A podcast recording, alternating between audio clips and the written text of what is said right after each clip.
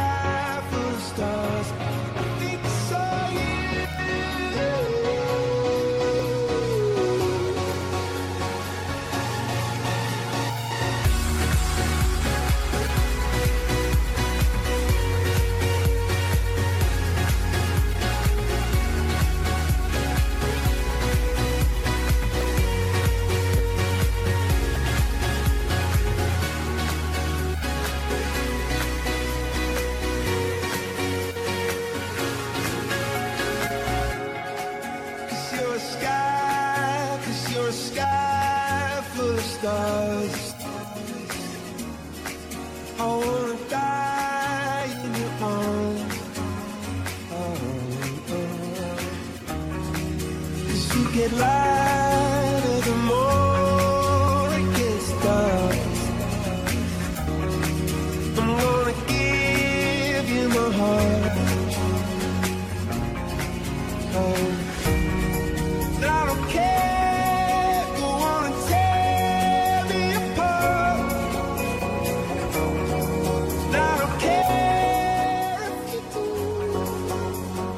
¿Qué tal? ¿Cómo están? Muy buenos días. Bienvenidos a Bitácora de Negocios. Yo soy Mario Maldonado. Me da mucho gusto saludarlos en este lunes 19 de julio del 2021.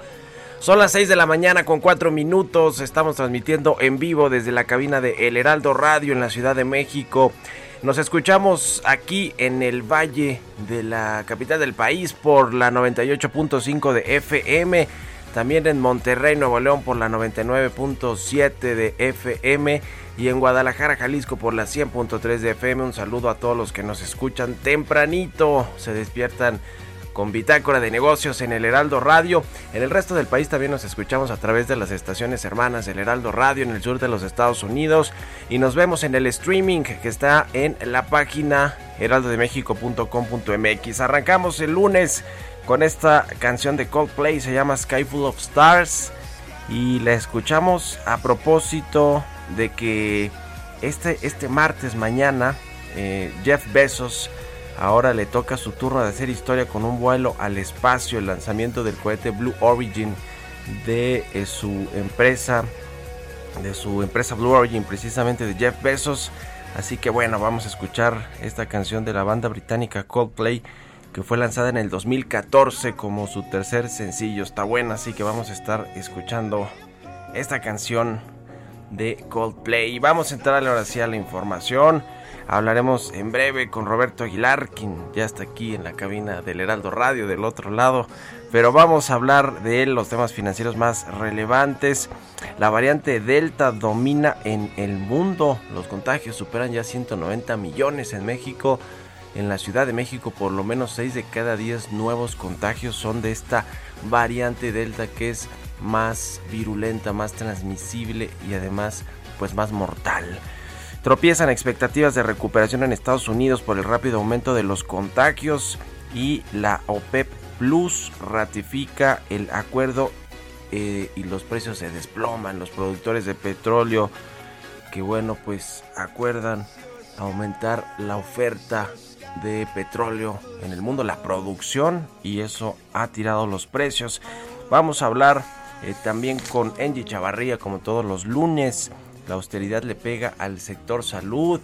No solo es el tema del desabasto de medicamentos, sino muchas familias se han visto afectadas por esta política de austeridad y reestructuración de todo el sector salud. vamos a entrarle un tema. Es un documento que publicó la Cámara de Diputados sobre el programa Seguro Médico Siglo XXI que va a afectar a 4 millones de familias. Vamos a entrarle ese tema en un ratito con Angie Chavarría. Vamos a platicar también con Virginia Mesina, vicepresidenta del Consejo Mundial de Viajes y Turismo, sobre la recuperación del turismo en México en estas próximas vacaciones de verano que ya están a la vuelta de la esquina y también advierte este Consejo Empresarial Turístico eh, eh, aquí en México que se vivirá esta tercera ola sin apoyos al sector turístico. Híjole, bueno, pues venían saliendo apenas los turisteros y todos los empresarios que operan en esta cadena del turismo y ahora viene esta tercera ola con su respectivo impacto económico.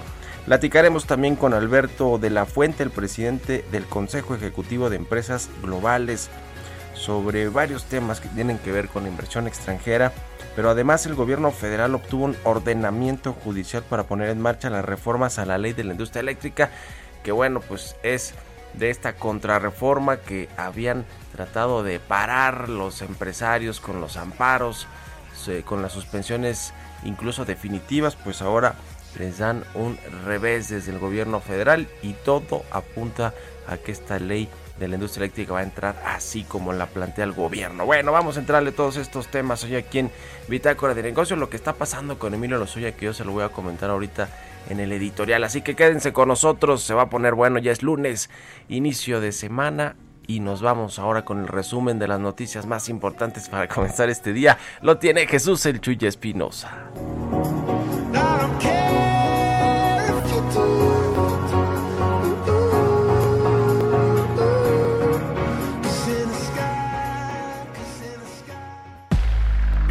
Resumen. Rogelio Ramírez de la O se comprometió a mantener las finanzas públicas sanas, a cuidar que la deuda no crezca como proporción del PIB, procurar un mayor crecimiento de la economía y a recobrar la confianza de los inversionistas. Esto al asumir su cargo como secretario de Hacienda. Diputados de oposición señalaron que es inconstitucional que Rogelio Ramírez de la O entrara en funciones como secretario de Hacienda sin haber sido ratificado por la Cámara. Juan Carlos Romero Hicks, coordinador del PAN en San Lázaro, comentó que el presidente Andrés Manuel López Obrador desdeña la ley al autorizar que tome posesión de su cargo cuando antes debe de ser ratificado por los legisladores. José Ramón Cosío, ex ministro de la Suprema Corte de Justicia de la Nación, aseguró que las decisiones que a partir de este viernes tome Rogelio Ramírez de la O como secretario de Hacienda podrán ser anuladas. En su cuenta de Twitter escribió que el boletín informativo de la Secretaría de Hacienda no tiene fundamento constitucional, mientras que el presidente de la Junta de Coordinación Política del Senado, Ricardo Monreal, aseguró que Rogelio Ramírez de la O se encuentra en aptitud legal de asumir su cargo como encargado del despacho de la Secretaría de Hacienda y confió en que en un periodo extraordinario de sesiones la Cámara de Diputados lo ratifique.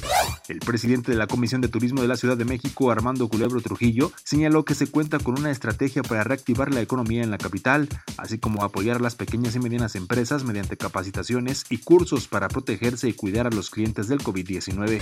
Este domingo, los ministros de petróleo de la Organización de Países Exportadores de Petróleo y de sus aliados, liderados por Rusia, acordaron aumentar su producción conjunta de forma escalonada en los próximos cinco meses hasta llegar a los 2 millones de barriles diarios adicionales en diciembre. Bitácora de negocios en El Heraldo Radio. El editorial.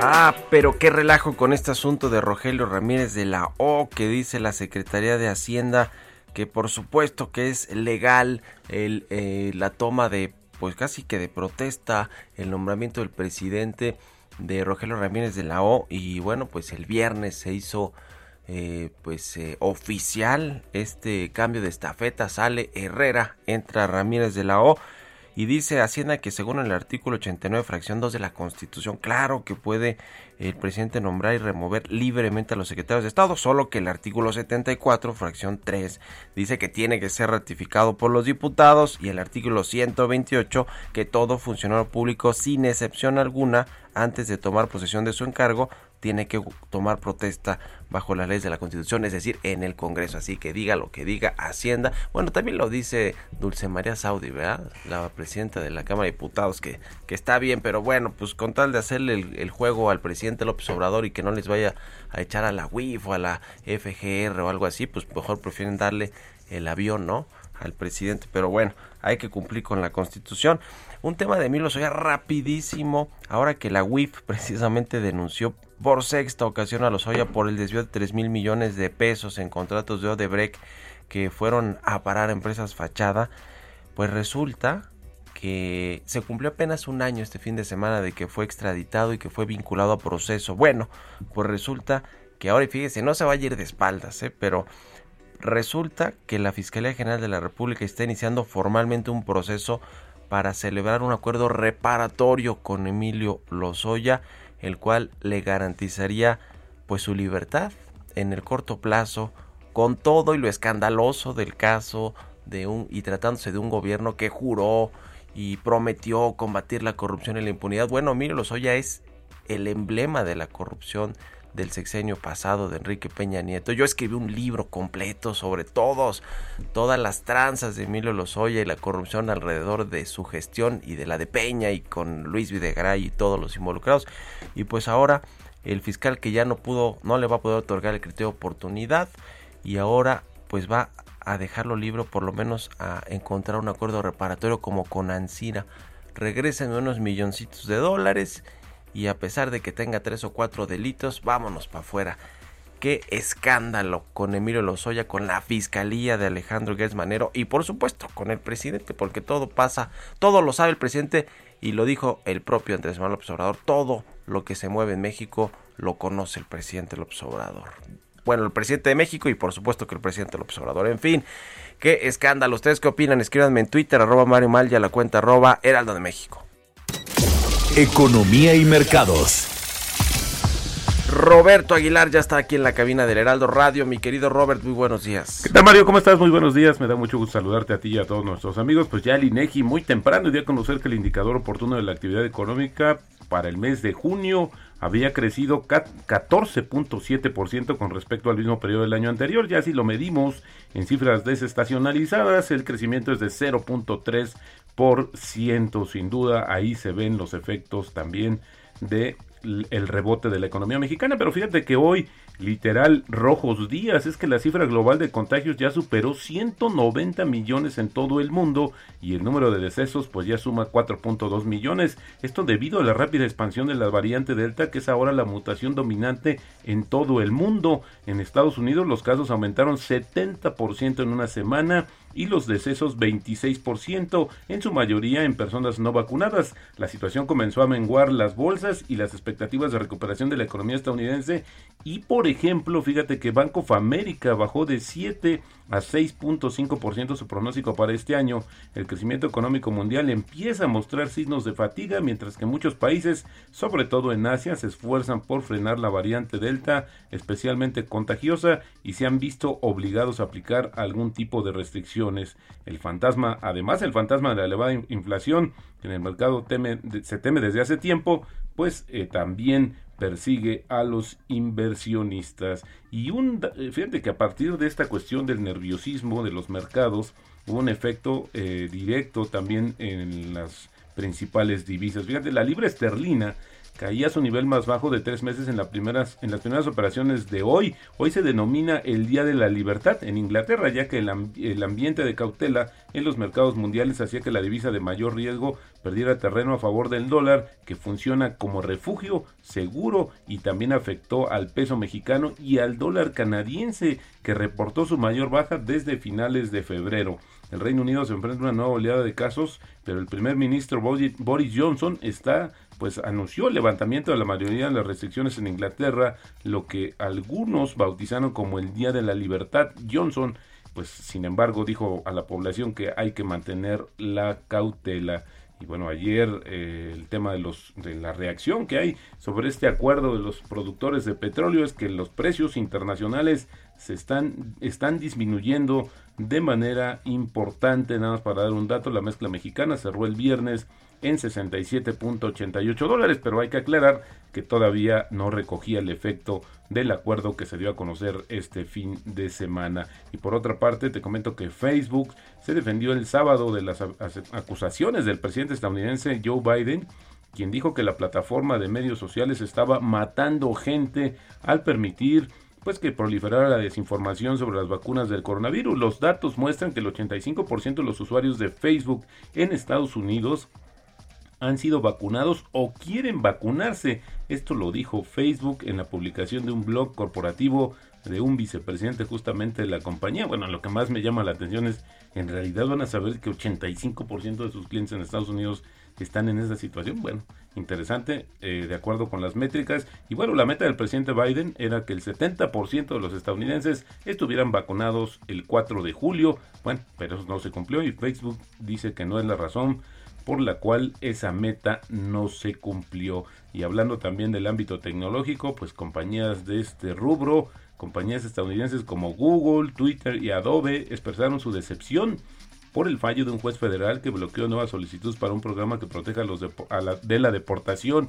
A inmigrantes que fueron llevados al país cuando eran niños. El juez federal, un juez federal dictaminó el viernes a favor de un grupo de estados que presentaron una demanda para poner fin al programa conocido por sus siglas en inglés como DACA, acción diferida para los eh, llegados en la infancia. Y hay que comentar que justamente eh, las empresas tecnológicas desde un principio apoyaron esta iniciativa del presidente Obama. Y bueno, también el patrocinador de los Juegos Olímpicos de Tokio, eh, Toyota, no emitir anuncios de televisión relacionados con los Juegos debido al escaso apoyo popular a las Olimpiadas, ya que dos tercios de los japoneses dudan de que se puedan celebrar estos Juegos seguros eh, sobre todo en esta época de pandemia. El consejero delegado de Toyota no asistirá a la ceremonia de apertura, esto de acuerdo a medios locales que dieron a conocer el día de hoy. Unas 60 empresas japonesas que han pagado más de 3 mil millones de dólares por los derechos de patrocinio de los pospuestos Juegos Olímpicos de 2020 se enfrentan ahora al dilema de vincular o no sus marcas a un evento que hasta ahora no ha conseguido un fuerte respaldo popular. Así el tema de los Juegos Olímpicos. Y bueno, Mario, el tipo de cambio, como te decía, se está apreciando, eh, más bien depreciando, perdón, justo por el tema del, dólar, está en niveles de 19.97, aunque ya tocó los 20 de manera momentánea y esperaríamos que justamente esta volatilidad se siguiera reflejando en el tipo de cambio. La frase del día de hoy es imposible tener una rentabilidad superior a la mayoría, al menos que hagas algo diferente a lo que hace la mayoría. Esto lo dijo en su momento John Templeton.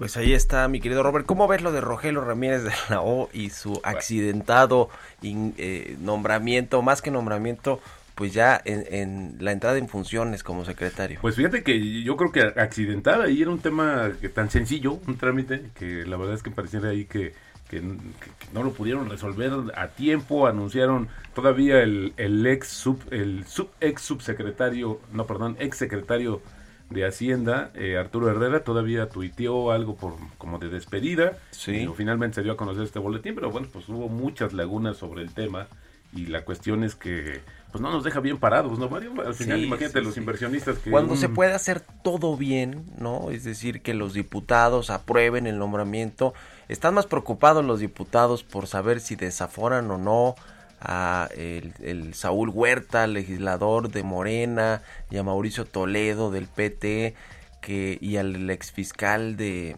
eh, Morelos, que ratificara a Rogelio Ramírez de la para que tome decisiones rápido, porque además se tiene que entregar el paquete económico, tienen que comenzar a discutir la reforma fiscal y una serie de cosas y pues parece que no. Ahora, yo lo decía, dice la presidenta de la Cámara de Diputados, Dulce María Saudi, que es legal, pero él se lo dijo a, mi colega Joaquín López Origa, pero no explicó por qué, nada más dijo, no, pues es legal y, y está bien ya las decisiones que empieza a tomar como como secretario de Hacienda, pues está bien, pero más bien es un encargado de despacho, ¿no? Hasta que lo ratifique la Cámara de Diputados. Totalmente, Mario. Y bueno, para el mundo financiero, imagínate un inversionista eh, pues, tomando este tipo de, pues viendo este tipo de incongruencias de una de un puesto tan relevante para la economía mexicana y con tantos pendientes, bueno, creo, que ahí la verdad es que no jugó nada bien y como tú decías, pudiendo hacer las cosas bien desde un principio, teníamos que ver esta situación, aunque fíjate que también eh, dio a conocer algunas cosas en, ese boletín escueto boletín de justamente la Secretaría de Hacienda, donde decía que, bueno, pues eh, estará comprometido a mantener las finanzas públicas sanas, a cuidar que la deuda no crezca como proporción del PIB procurar una, un mayor crecimiento de la economía y recobrar la confianza de los inversionistas.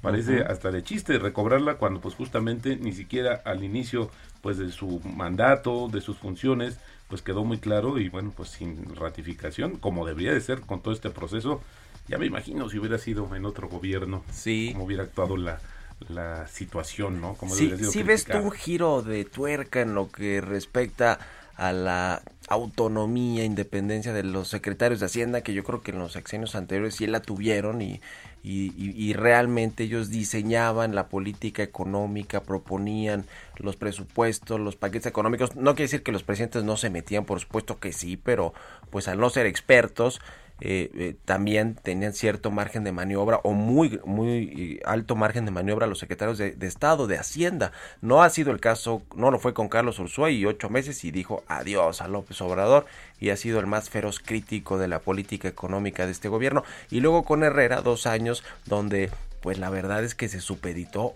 casi en todo a lo que decía el presidente. ¿Crees que va a cambiar con algo con Rogelio Ramírez de la O? Mira, yo, yo creo que no, Mario, sobre todo porque el poder de, en este país está muy concentrado en una sola persona, el presidente Andrés Manuel López Obrador, y uno, porque justamente Rogelio Ramírez de la O es quien lo ha acompañado desde hace muchos años. Hay que comentar, eh, tuve la oportunidad yo de entrevistarlo ya hace algún tiempo y preguntamos acerca de por qué no se había sumado justamente a asesorar, a estar más cerca del presidente, dijo que bueno, pues no le interesaba de momento y creo que más bien eh, esta relación más cercana, yo creo que también habrá como una cierta dependencia de las decisiones que tome Rogelio Ramírez de la O en sus funciones como secretario de Hacienda y bueno, la verdad es que no creo yo desde mi punto de vista que vaya a cambiar mucho respecto a los a su predecesor, justamente, ¿no? A, más bien refiriéndonos a Herrera. De Ursula, sí, la verdad es que no tienes razón, él, prefirió decir adiós antes de supeditarse más.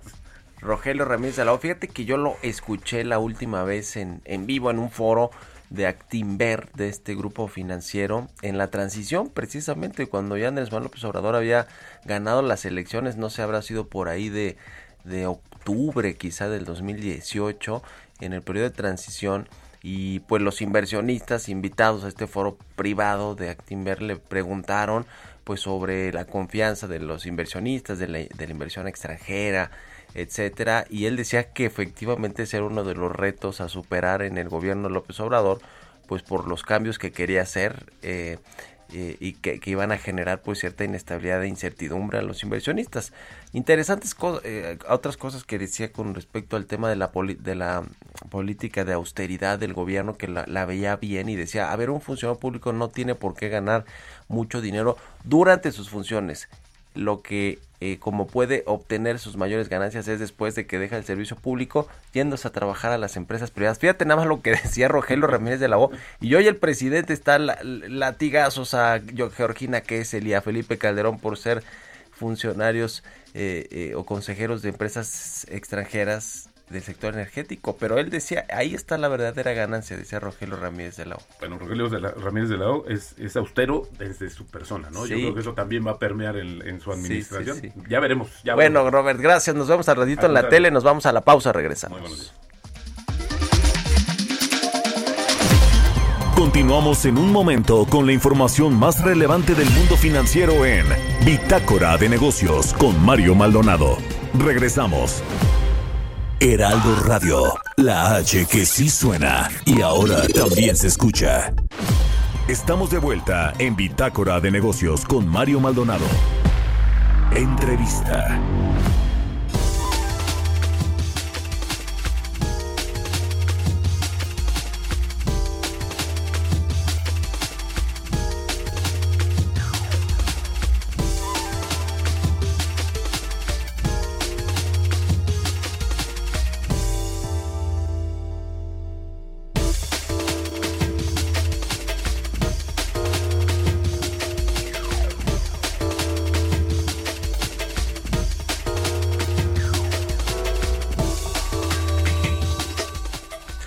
Ya estamos de regreso aquí en Bitácora de Negocios. Son las 6 de la mañana con 30 minutos, tiempo del centro de México. Vamos a platicar con Virginia Mesina. Ella es vicepresidenta del Consejo Mundial de Viajes y Turismo, a quien me da mucho gusto saludar en la línea telefónica. Virginia, ¿cómo estás? Muy buenos días. Buenos días, un saludo a todo tu auditorio. Gracias por tomar la entrevista. Pues están, estamos a la vuelta de la esquina del verano, de las vacaciones de verano, donde, bueno, pues tanto el turismo mexicano, el doméstico como el extranjero, eh, pues eh, llegan a las playas mexicanas, a los lugares turísticos. Ahora, pues estamos en una coyuntura muy particular por el COVID-19, por esta nueva ola de contagios y porque no hay apoyos tampoco por parte del gobierno eh, mexicano en nuestro caso para pues ayudar a solventar la crisis. No los hubo el año pasado estos apoyos estos estímulos y ahora tampoco. Cómo están viendo el panorama eh, para el sector en esta en esta temporada que es tan importante para el turismo Claro que sí, bueno, como, como bien mencionas, esta es una temporada fundamental para, para el sector y será fundamental también para la recuperación. Eh, aquí, bueno, yo me encuentro en Reino Unido y en Europa estamos viendo ya algunas este, tendencias positivas. Obviamente las reservaciones están a la alta, mejor que el año pasado, y lo que es un hecho es que la vacunación este, ha sido fundamental para, para esta etapa. Eh, los países que tienen una vacunación más avanzada, pues obviamente pueden tener más beneficios de permitir a sus a sus ciudadanos que viajen de manera de manera segura. Eh, sin embargo, eh, como bien dices, tenemos algunas preocupaciones sobre esta siguiente ola o, o más bien las variantes que, que están presentes en ya la mayoría de los países, tanto Delta como Beta, que están generando que algunos de los países, bueno, a lo mejor eh, tomen medidas no tan no tan ambiciosas cuando se trata de reabrir las fronteras al turismo internacional. Entonces, lo que lo que yo te diría es creo que cuestión, o sea, positivo eh, en cuanto a en cuanto a la apertura y en cuanto a que ya vemos más movimiento, pero sin embargo todavía eh, con preocupaciones y un escenario conservador donde por supuesto tanto la, la, la vacunación como las pruebas de COVID y los protocolos van a ser fundamentales. En el caso de, de, México ya nos decías que en Europa, en el Reino Unido donde o, Inglaterra, donde el 80%, si no me equivoco, de la población ya tiene una vacuna o ya está con, con la, la, vacuna completa, eh, pues es más fácil poder reabrir todo. Creo que están también en vísperas allá los ingleses de, de prácticamente relajar por completo las medidas sanitarias porque ya la mayoría de la población está vacunada. Hay ahí restricciones también para el ingreso de los turistas o muchos cuidados. No es el caso, sin embargo, de México, donde 20% aproximadamente de su población está vacunada y donde nunca se restringió, por cierto, tampoco la entrada de visitantes extranjeros. Y, lo que tenemos es una tercera ola pues eh, importante con, con, destinos turísticos que son además los estados turísticos, Quintana Roo, Baja California Sur, donde comienzan eh, los, los, mayores contagios pues en el, en el país. En, en estas dos comparaciones que son pues eh, distintas completamente, eh, cómo México va a poder recuperar diga, el turismo eh, sin que su contagio por COVID-19 crezca de manera exponencial en estas vacaciones de, de verano, eh, Virginia. Sí, y, efectivamente estamos viendo que México eh, tiene ya una recuperación, digamos, como, como bien dices, nunca hubo restricciones al turismo internacional y en este momento eh, lo que nosotros vemos en cuanto a cifras de reservaciones, México está en cerca de un 86% comparado de donde estuvo, por ejemplo, en el verano de 2019. Es decir, que, que este, hay gente que sigue viajando a los destinos mexicanos, obviamente el turismo doméstico es muy fuerte también en esta temporada. Creo que, eh, aunque desgraciadamente la vacunación no es tan avanzada como en otros mercados, bueno, si bien ya hay alguna por, algún porcentaje, me parece que es el 40% de la población adulta que al menos ha tenido una vacuna, que sabemos que esto no es no es suficiente, pero bueno, creo que ya hay cierta inmunidad. Lo que es fundamental es que se sigan los protocolos de sanidad, que se, sigan usando los los tapabocas, que se siga manteniendo la distancia, toda la, higiene y todo esto será fundamental para evitar eh, bueno, contagios y también creo que lo, lo positivo es que no hay tantas hospitalizaciones ni muertes como hubo obviamente al inicio de la pandemia. en, en el mundo, ¿cómo está la, la, tendencia del turismo también en esta temporada eh, de verano, donde hay pues mucho turismo, sobre todo en zonas eh, que son pues cálidas, ¿no? E incluso en Europa, en Europa el verano es un eh, espacio del, año, un, eh, pues una temporada donde hay mucho turismo. Allá, eh, ¿cómo están las cosas con las restricciones de los viajes, eh, las vacunas, las eh, cartillas de, la, de vacunación que, que pues se requieren para poder entrar a este país? Por ejemplo, creo que con la vacuna Sputnik, la rusa, no es posible ingresar a, a, Europa, ¿no? Porque no tiene, digamos, todas estas aprobaciones sanitarias allá. ¿Cómo está todo este asunto del turismo en esta parte del mundo, Virginia?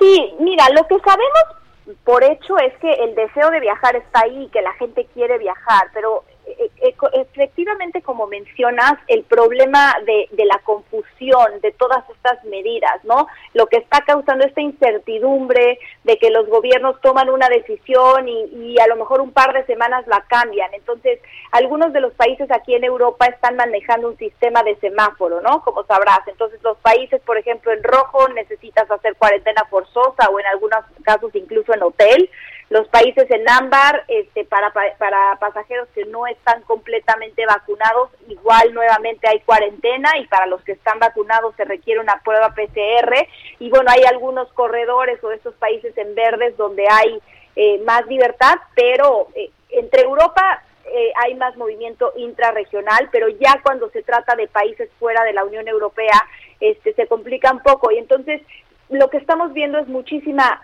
confusión, muchísima incertidumbre, que la gente realmente está prefiriendo quedarse en sus países para no tener que enfrentarse a cambios de políticas, de medidas, también al costo que, que, incurren por estas pruebas PCR, que como sabemos son bastante caras. Entonces hay una recuperación, la gente quiere viajar, pero desgraciadamente esta falta de coordinación y de comunicación en cuanto a, a, a los protocolos y las medidas este, ha generado pues de, de, de, alguna manera un retraso en esa recuperación. El certificado ha sido algo muy positivo que la Unión Europea y la Comisión ahí eh, realizó de manera expedita y esto es básicamente para que la gente pueda probar su estatus COVID, ya sea que esté vacunado o que, o que tiene una prueba negativa y eso ya está empezando a funcionar particularmente en Europa. Uh. Pues ahí está el tema. En, en, México se prevé que la recuperación sea de un 86% en esta temporada de verano. Eh, sin embargo, bueno, pues hay muchas empresas del sector turismo que son pues una cadena muy grande, no solo desde las aerolíneas, los hoteles, los turoperadores, los restaurantes, muchos otros de microempresarios que prestan servicios a todos a toda esta cadena de, del sector turismo pues se han visto muy afectados por la crisis. Hay toda esta infraestructura Virginia eh, eh, para atender a, la, creciente demanda del turismo o se afectó estructuralmente el sector eh, con la crisis del COVID-19 Mira, yo creo que México sin duda sigue siendo una de las potencias turísticas en el mundo, pero efectivamente esta crisis ha afectado muchísimo a todas estas pequeñas y medianas empresas, sobre todo dentro del sector. Eh, al, al, inicio eh, de la conversación comentaba sobre la falta de apoyos y la verdad que esto sí ha sido algo pues muy desafortunado porque en otros países hemos visto muy buenos ejemplos de, de apoyos ya sea este, fiscales o directamente préstamos o, de inyecciones de liquidez al sector o incluso otras medidas que realmente han ayudado. Y, y, y esto desgraciadamente como sabemos no se ha visto en México con lo cual el sector está enfrentando sin duda la crisis más severa de esta historia. Esta, esta crisis nos afectó 18 veces más que la crisis financiera global del 2009, con lo cual muchos de estos negocios sin duda se encuentran todavía en riesgo, en riesgo de completamente pues perder eh, a todos sus empleados y, y, y, su actividad económica. Entonces yo creo que, que la oferta puede estar ahí, sin duda ha sido afectada este, México obviamente sigue siendo un destino atractivo, pero creo que es muy importante realmente el apoyo que el sector necesita para sa salir de esta crisis. Pues ahí está el tema. Eh, Muchas gracias, Virginia. ¿Estás tú allá en, en, Londres, en, en, Inglaterra, en Reino Unido, para algún tema de alguna convención que tenga que ver con el Consejo Mundial de Viajes y Turismo? No, no, no, yo estoy basada aquí, yo llevo ya más de ocho años Ah, aquí en, Londres, esta es una organización global, pero tenemos Sí, nuestra sí. sede en Londres, tenemos este socios y miembros por todo el mundo, incluso algunos en México, pero sí, yo, yo, yo estoy basada aquí en nuestras oficinas centrales. Ah, muy bien, muy bien. Pues allá, allá estaba o está también Gloria Guevara, ¿verdad? Nuestra exsecretaria de Turismo en México. Claro, Gloria fue nuestra presidenta Sí, sí, sí. hasta mayo de este año y ahorita se encuentra, como saben, colaborando con el gobierno de Arabia Saudita. Pues muy bien, muy interesante. Te agradezco mucho, Virginia Mesina, vicepresidenta del Consejo Mundial de Viajes y Turismo, que nos hayas tomado la llamada aquí en Bitácora de Negocios y muy buenos días. Un placer, Mario, muchas gracias. Que estés muy bien, hasta luego.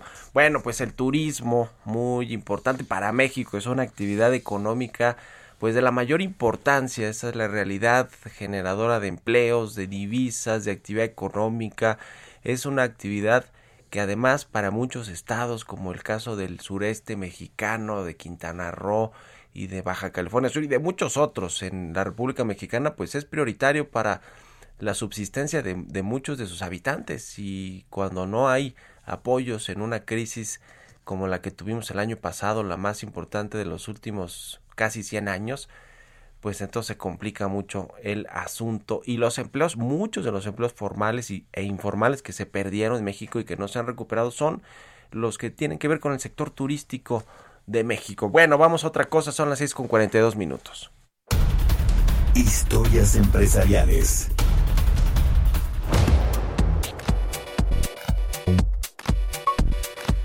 ¿Qué está pasando en la competencia a nivel global de la venta de teléfonos celulares, de los smartphones?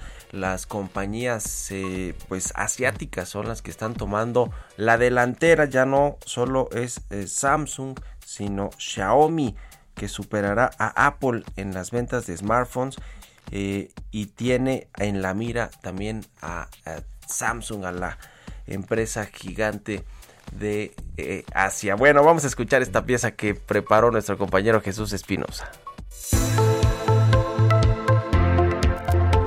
Xiaomi supera a Apple y va por Samsung. Y es que el viernes pasado la empresa china se colocó como el segundo mayor fabricante de teléfonos inteligentes, acaparando el 17% de los envíos mundiales, superando así los iPhone, quedando solo por debajo de Samsung. De acuerdo con datos de Canalys, firma investigadora de mercados, la empresa china nacida en 2010 alcanzó en el segundo trimestre de este año un incremento de sus envíos del 80%, pues tan solo para Latinoamérica aumentó su flujo de móviles en 300%, 150% para África y para Europa Occidental en 50%. Hay que señalar que la fabricante de smartphones encuentra su mayor mercado en los consumidores de bajo presupuesto, ya que respecto a Apple, Xiaomi tiene en su precio promedio de venta 75% menor y 40% más económico en comparación con Samsung. El reporte generó mayor confianza en la marca china. Reflejo de ello fue el incremento del 5% en sus acciones al cierre del viernes pasado en la bolsa de Hong Kong. Y aunque para el CEO y fundador de Xiaomi, Lei Jun, ser el número 2 en ventas mundiales es un hito en la historia de la marca. Esta preferencia deberá sostenerse firme y constante en el futuro, por lo que prevé desbancar como líder mundial en la fabricación de teléfonos inteligentes a Samsung. Para Bitácora de Negocios, Jesús Espinosa.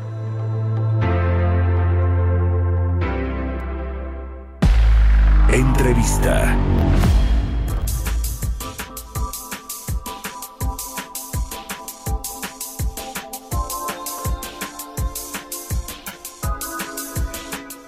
Bueno, pues qué interesante la batalla de los smartphones. Eh, estamos buscando ahí las, las nacionalidades de... Bueno, Xiaomi es una empresa china, creo yo taiwanesa, pero vamos, vamos a revisar. Y el caso de, de bueno, pues de Apple, ¿no? La insignia de la tecnología de los Estados Unidos con esta firma que cofundó... Eh, eh, que cofundó...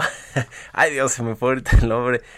Este, bueno, en fin, eh, y que ahora tiene en la mira a Samsung, que es el principal. Eh, Steve Jobs, por Dios, claro que sí, Steve Jobs. Y aquí no me dice mi productor, aquí Steve Jobs, es Steve Jobs, Mario. ¿Qué pasó, Chucho? Bueno, vamos a cambiar de tema. Eh, le decía que vamos a platicar con Alberto de la Fuente, el nuevo presidente del Consejo Ejecutivo de Empresas Globales para el periodo 2021-2023. Fue elegido eh, Alberto de la Fuente para encabezar este organismo que, bueno, pues vela por los intereses de empresas extranjeras en México que vienen a invertir, a generar empleos, a generar actividad económica. ¿Cómo estás, Alberto? Muy buenos días y gracias por tomar la entrevista. No, al contrario, Mario, muy buenos días y el agradecido soy yo. Qué gusto poder estar contigo y con tu auditorio. Muchas gracias. Pues enhorabuena por tu nombramiento y vienen seguro pues retos importantes para las empresas globales en México y en el mundo. Eh, esta reestructuración que está viendo de las economías, del comercio internacional después de la crisis del COVID-19 que todavía no termina, pero ya comienza a reacomodarse la economía mundial. En México eh, además de todo, pues hay un eh, gobierno, un presidente que no es el más amigable con la inversión extranjera y por lo menos así lo han externado muchas empresas que están operando en nuestro país. ¿Cómo ves el panorama en lo que resta de este sexenio, Alberto? Pues mira, sin duda creo que nuestro país todavía tiene un potencial más grande del que donde estamos el día de hoy, pero yo creo que hay que trabajar en, varias áreas o en varias aristas para que nuestro país siga siendo competitivo y que siga llegando más inversión a nuestro país, ¿no? Creo que el primero está lo que nosotros le llamamos siempre eh, los cimientos sólidos, ¿no? Lo que tiene que ver con la gobernanza, lo que tiene que ver con la estabilidad macroeconómica, sin duda los temas del Estado de Derecho, certeza jurídica, reglas claras, en fin, esa parte de los cimientos creo que es muy importante para que las inversiones sigan llegando a nuestro país y en esa creo que todavía tenemos que seguir trabajando. Pero pues también hay que seguir trabajando en todo lo que tiene que ver con incrementar la competitividad de nuestro país, ¿no? Eh, los esfuerzos que se han venido haciendo para reactivar la economía, creo que todavía podemos seguir haciendo más. Todo el tema de cadenas globales de valor, México se puede aprovechar sin duda del TEMEC, la cercanía con Estados Unidos y con Canadá, y tenemos que ir fomentando o fortaleciendo estas cadenas de, de valor también tenemos mucho todavía que mejorar en la parte de, logística, en la, todo lo que tiene que ver con infraestructura eh, y también en temas que son importantes para nosotros como lo que es la temas de equidad e inclusión y, sin duda pues todo lo que tiene que ver con salud. no Mencionabas que el, tema de COVID sin duda ha sido un, un tema importante en los últimos año y medio, ya vamos para allá y yo creo que seguirá siendo importante, ¿no? Y por último, yo diría, este Mario, que también tenemos mucho que trabajar en todo lo que es innovación. Creo que hacia adelante empresas como nosotros podemos eh, aportar mucho en todo lo que tiene que ver con el, la economía digital, todo lo que tiene que ver con sustentabilidad, en fin, en temas que son muy, sin duda muy importantes y que nos van a poder ayudar a seguir creciendo. ¿Cuántas inversiones están planeando destinar en los próximos años las empresas globales en México y cómo ha cambiado esa panorama, ese panorama de inversión extranjera, por lo menos de las empresas globales que están integradas en este Consejo Ejecutivo en los próximos años con respecto a lo que teníamos anteriormente? Pues mira, yo, yo no, no tengo ahora exactamente el dato, este Mario, sí te puedo decir que las empresas globales juntas representamos el, el 10% del PIB de nuestro país, y el 40% aproximadamente de la inversión extranjera directa eh, y también el 11% de las exportaciones y generamos más o menos 2 millones de empleos. Entonces no tengo el número exacto, pero sí, sin duda constituimos un número importante respecto a la inversión extranjera directa. Y creo yo que lo que ha venido enfrentando el mundo en el último año y medio, pues sin duda ha hecho que todas las empresas, incluidas las nuestras, nos replanteemos nuestros montos de inversión y en dónde invertimos. Y creo que por eso tenemos que trabajar todavía más fuerte para que esa inversión siga llegando a México. ¿Ven condiciones favorables con el gobierno del presidente Andrés Manuel López Obrador para seguir invirtiendo en México, invertir más de lo que se invertía antes en, los, otros, en otros gobiernos? Pues yo, yo diría que sin duda tenemos un diálogo cercano y constructivo con, con el gobierno y eh, pues sí, nuestro mayor interés es continuar invirtiendo y si se puede invertir más en, México, Mario. Pero bueno, todavía tenemos mucho que trabajar ahí. El sector energético, tú, Alberto de la Fuente, encabezas una de las principales empresas extranjeras que operan en el sector energético mexicano, el caso de Shell. ¿Cómo lo ven con los cambios de reglas del juego, eh, las reformas que ha enviado el presidente López Obrador y las que faltan también para este sector energético? ¿Qué opinas sobre lo que está sucediendo en esta industria tan relevante para la inversión? Sí, yo, yo diría que uno de los una de las grandes eh, razones por las que decidí formar parte del comité ejecutivo del SEG es precisamente por eh, el impacto que tenemos las empresas del SEG, ¿no? Yo te diría que viendo el sector de energía, lo, lo vería en este caso con mi cachucha del SEG, lo vería nosotros también como grandes consumidores de, energía y desde esa perspectiva para nosotros lo que nos interesa es que la energía que se produzca en México se produzca de manera competitiva y sin duda también muy apegado a los estándares internacionales en términos, por ejemplo, de eh, eh, emisiones de carbono. Lo que está pasando en el sector energía, pues, sin duda, es un cambio en la política energética del, del, presidente del, de este gobierno y bueno, pues seremos muy respetuosos, obviamente, siempre y cuando se sigan manteniendo, respetando las reglas del, juego y la certidumbre jurídica, ¿no? Estaremos siguiéndolo de cerca. ¿Ven certidumbre, precisamente, Alberto, ven certidumbre jurídica, eh, que se respeta el Estado de Derecho, los contratos que se firmaron en el pasado de empresas extranjeras con, con los gobiernos anteriores? Eh, ¿ven, ¿Ven esa plena certeza en México o no? Yo te diría que eh, el presidente, al menos en ese en el tema de respetar los contratos que hubieron como producto de esas rondas de licitaciones, ahí hay plena certidumbre por parte de este gobierno en, el respeto de esos contratos. Creo que donde hay que trabajar más en el día a día es de cerca con los reguladores y de cerca con la Secretaría de Energía para que eh, pues las empresas podamos operar en igualdad de circunstancias en, en, México. ¿Cuáles son eh, otros retos que ven en, en, materia de inversión en México en los próximos años? Eh, uno tiene que ver con lo doméstico, con lo que sucede a nivel del gobierno federal o de las políticas públicas que se han reformado. Pero ¿qué otros retos ven? Están los retos medioambientales que también ya nos decías y que en el marco del TEMEC pues también se tienen que cumplir ciertos lineamientos en materia medioambiental, pero están los temas laborales, ¿no? Que han habido algunas quejas ya en el marco del TEMEC también en materia laboral en México y algunas otras. ¿Qué, qué, temas eh, importantes eh, a resolver ven para los próximos años, Alberto? Pues yo creo que los, digo, vendrán obviamente saliendo con el tiempo. Uno que estamos siguiendo de manera cercana ahora eh, será todo lo que tiene que ver, por ejemplo, con eh, los temas fiscales, ¿no? Eh, ¿Cómo va a impactar o, cuáles van a ser las políticas fiscales de, este gobierno hacia adelante? Es un tema que estamos viendo de cerca.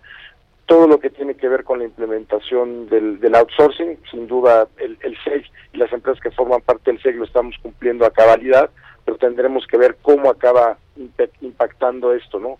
Eh, y todo lo que tenga que ver en general con la eh, con la postura del gobierno para generar mejores empleos. La reforma fiscal en México es una de, pues de los temas más relevantes y, y supongo también este impuesto mínimo global de 15% que se aprobó en el G20 y, y en, en, la OCDE. En fin, vamos a estar muy pendientes. Muchas gracias Alberto de la Fuente, nuevo eh, presidente del Consejo Ejecutivo de Empresas Globales, por haber tomado la entrevista y muy buenos días. Muchas gracias, Mario. Muy buenos días. Que estés muy bien y muy, muy buena semana a todo tu auditorio. Muchas gracias y gracias a todos ustedes por habernos acompañado este lunes aquí en Bitácora de Negocios. Se quedan en el Heraldo Radio con Sergio Sarmiento y Lupita Juárez. Nosotros nos vamos a la televisión, al canal 10 de la televisión abierta, al Heraldo TV, con las noticias de la mañana y nos escuchamos tempranito aquí a las 6 mañana. Muy buenos días.